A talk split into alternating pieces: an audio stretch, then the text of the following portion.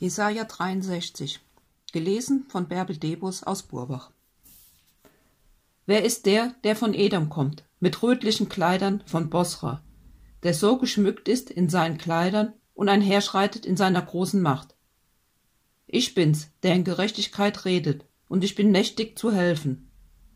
Warum ist dein Gewand so rotfarben? Sind deine Kleider wie die eines Kelters? Ich trat die Kälte allein, und niemand unter den Völkern war mit mir. Ich habe sie gekeltert in meinem Zorn und zertreten in meinem Grimm. Da ist ihr Blut auf meine Kleider gespritzt, und ich habe mein ganzes Gewand besudelt. Denn ich hatte einen Tag der Rache mir vorgenommen. Das Jahr, die mein zu erlösen, war gekommen. Und ich sah mich um. Aber da war kein Helfer, und ich war bestürzt, dass niemand mir beistand. Da musste mein Arm mir helfen, und mein Zorn stand mir bei und ich habe die Völker zertreten in meinem Zorn und habe sie trunken gemacht in meinem Grimm und ihr Blut auf die Erde geschüttet. Ich will der Gnade des Herrn gedenken und der Ruhmestaten des Herrn in allem, was uns der Herr getan hat, und der großen Güte an dem Hause Israels, die er ihnen erwiesen hat nach seiner Barmherzigkeit und großen Gnade.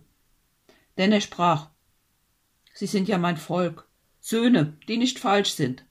Darum ward er ihr Heiland in aller ihrer Not. Nicht ein Engel und nicht ein Bote, sondern sein Angesicht half ihnen. Er erlöste sie, weil er sie liebte und Erbarm mit ihnen hatte. Er nahm sie auf und trug sie alle Zeit von alters her.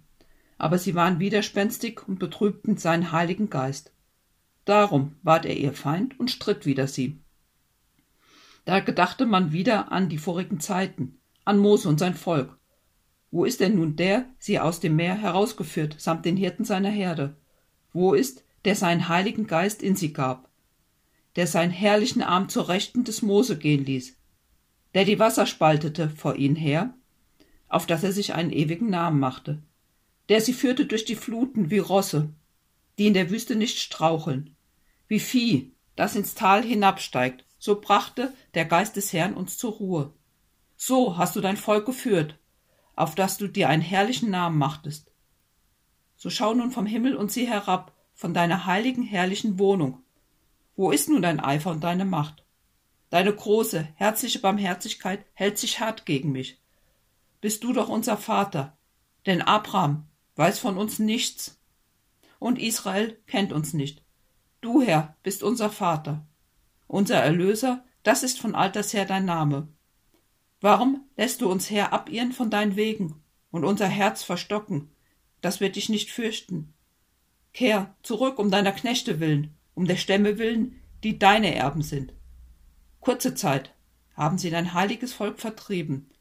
Unsere Widersacher haben dein Heiligtum zertreten. Wir sind geworden wie solche, über die du niemals herrschest, wie Leute, über die dein Name nie genannt wurde. Ach, dass du den Himmel zerrissest und führest herab, dass die Berge vor dir zerflössen.